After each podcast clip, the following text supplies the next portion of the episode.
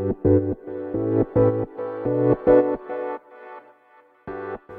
はようございます。なつきです。今日のテーマは深掘りする意味についてお話していこうと思います。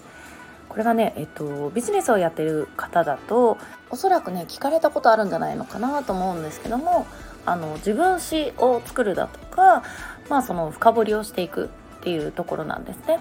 でこれはあの電子書籍を作る中でもあのすごく重要で例えば子育てについての電子書籍を出しますっていう時におそらくねあの子育てについてのあの商品とかねサービスを提供している方だと思うんですよね。じゃあそこでなぜあなたがその商品やサービスを提供しようと思ったのか例えば、まあ、その自分も子育てに悩んで誰に相談していいか分からなかったとか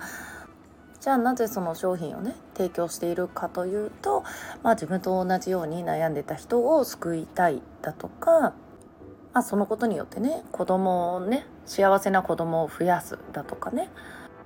まあ最近だったらあの発達障害っていう言葉がねあのブームのようにいろんなところで言われてますけども、まあ、その発達障害についての子どもの育て方で、まあ、例えば自分はねそれに関わっている、まあ、そのカウンセリングのね仕事をしていますだとかで、まあ、こうした理由がいろいろとあると思うんですよね。で普段活動していく中だともしかしてねそこまで深く考えずにねあの行動しているってことあると思うんですよ。あの自分でやってるともうそれが当たり前になってきてなぜ私はこの商品を提供しているのかこういう発信を提供しているのかっていうことを一回一回ね考えてすることは少ないと思うんですよね。でまあ電子書籍などねそういうものを書くときに、まあ、そこをね深掘りして私はなぜこれをね発信しようと思ったんだろうそうだ世の中のママさんや子供たちを救いたいんだそしてね子供やママの笑顔が増えて、まあ、明るい日本になるだとかそのまあ例えばそれかどうかわかんないけど、まあ、例えば子どもの犯罪率を減らすだとかいじめを減らすだとか何かしらそういうね目的があったりするかもしれないですよね。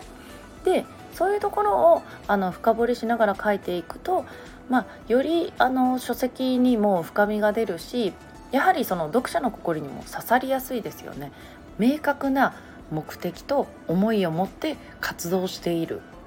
っていうことを伝えるのがあの重要になってきます。で日比谷のねブログの発信やあの SNS の発信だとそこまで深くね一回一回深掘りしてその深いね内容を投稿していくっていうことは少ないと思うんですよ。でも電子書籍ってなるともう本当に自分の活動の総まとめみたいな感じにもなるんでやっぱりその自分の思いっていうのをどれだけ伝えられるかっていうのが最もね重要なポイントだと思うんですね。なのでこの深掘りするっていうことが非常に重要だしこれをあの書籍でね今までないぐらい深掘りしていくなぜ私はこれをやっているんだとかなぜこの思いを広めたいのかとかまあ、なぜこういう人を増やしたいかもそうなんですけど、まあ、そうやってどんどんどんどん深掘りしていくことをねこうやってまあ書籍書く時なりやっておくと今後の活動にもね絶対にあのブレなくなるしあのユーザーにも伝わりやすい内容になるっていうことでねと今日はね深掘りする意味っていうことをテーマにお話してみました。ということで皆さん今日も素敵な日をお過ごしください。またお会いしましょう。